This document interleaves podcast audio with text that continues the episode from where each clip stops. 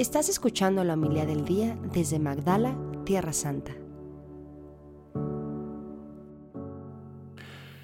Cuando se cumplieron los ocho días para circuncidar al niño, le pusieron por nombre Jesús, como lo había llamado el ángel antes de su concepción. Cuando se cumplieron los días de la purificación, según la ley de Moisés, los padres de Jesús lo llevaron a Jerusalén para presentarlo al Señor, de acuerdo con lo escrito en la ley del Señor.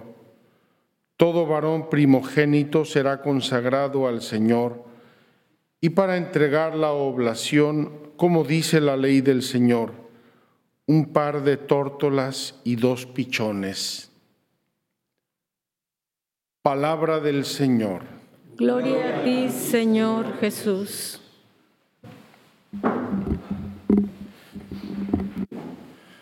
Muy queridos hermanos, en, la, en el patriarcado de Jerusalén hoy es fiesta y es el nombre, el santo nombre de Jesús.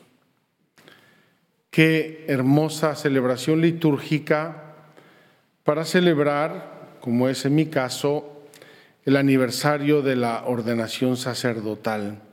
Mientras comíamos hoy, pregunté a los padres cuántos años tenían de sacerdote y pasamos desde 59 hasta 9, pasando por diversas décadas y más o menos casi todos los legionarios, hasta hace unos años, recibíamos la ordenación en torno a la Navidad, unos días antes, unos días después, al inicio del tercer milenio alguno, y otros en aniversarios de la Legión como yo, en el 50 aniversario de la fundación de la Legión.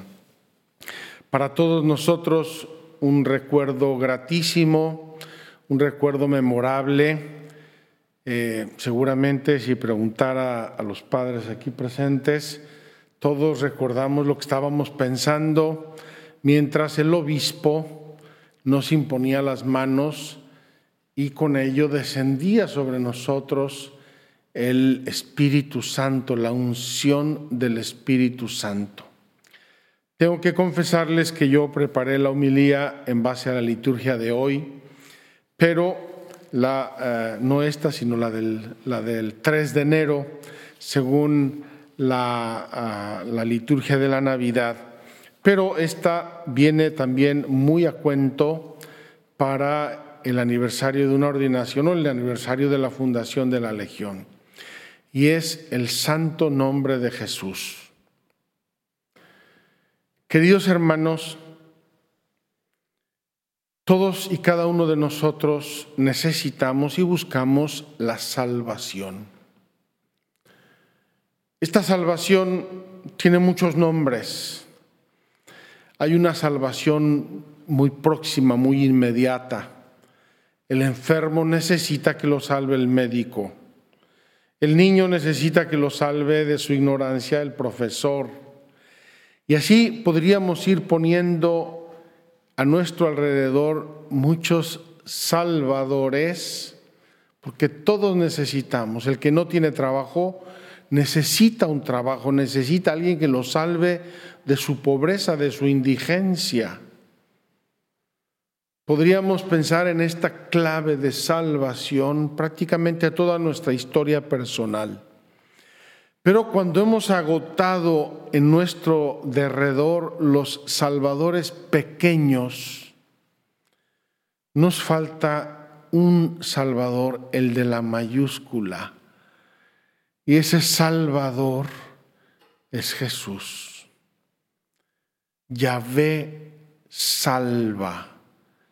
Es decir, todo un plan, un programa de Dios que puso en movimiento muchísimas cosas para que se diera la venida de Jesús.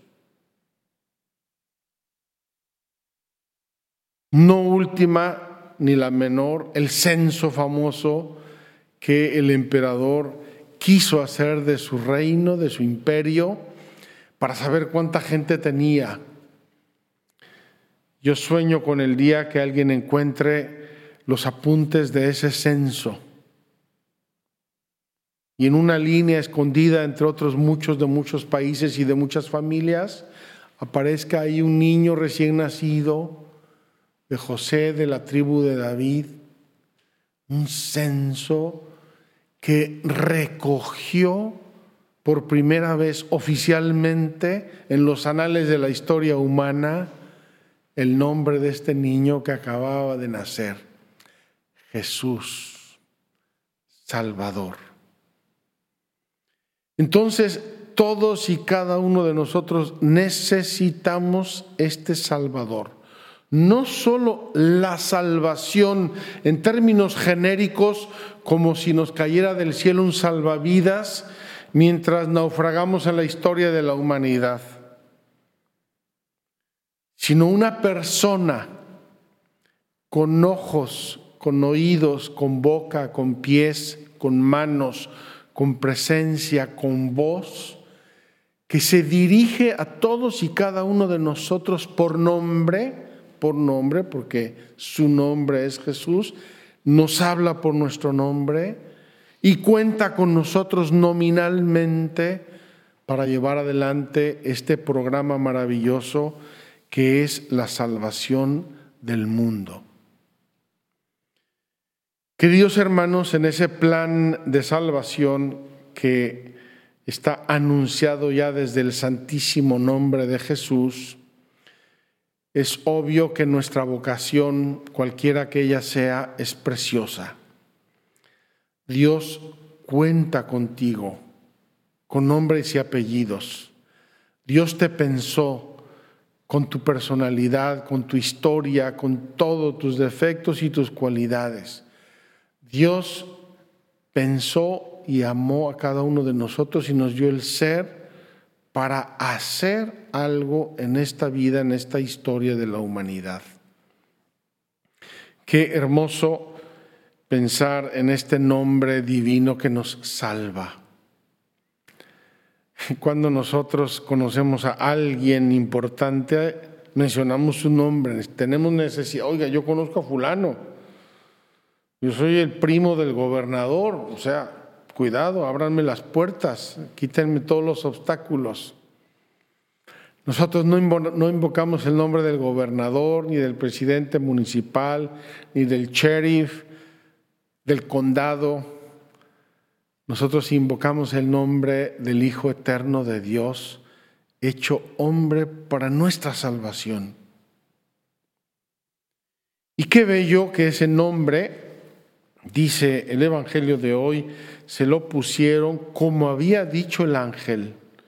Hay un programa de Dios que se fue manifestando claramente y hombres y mujeres, José y María en este caso, que fueron obedeciendo puntualmente ese programa para que se realizara. Y lo obedecieron con unas notas que para nosotros no pueden ni deben pasar desapercibidas la humildad, la obediencia, la sencillez, la fidelidad.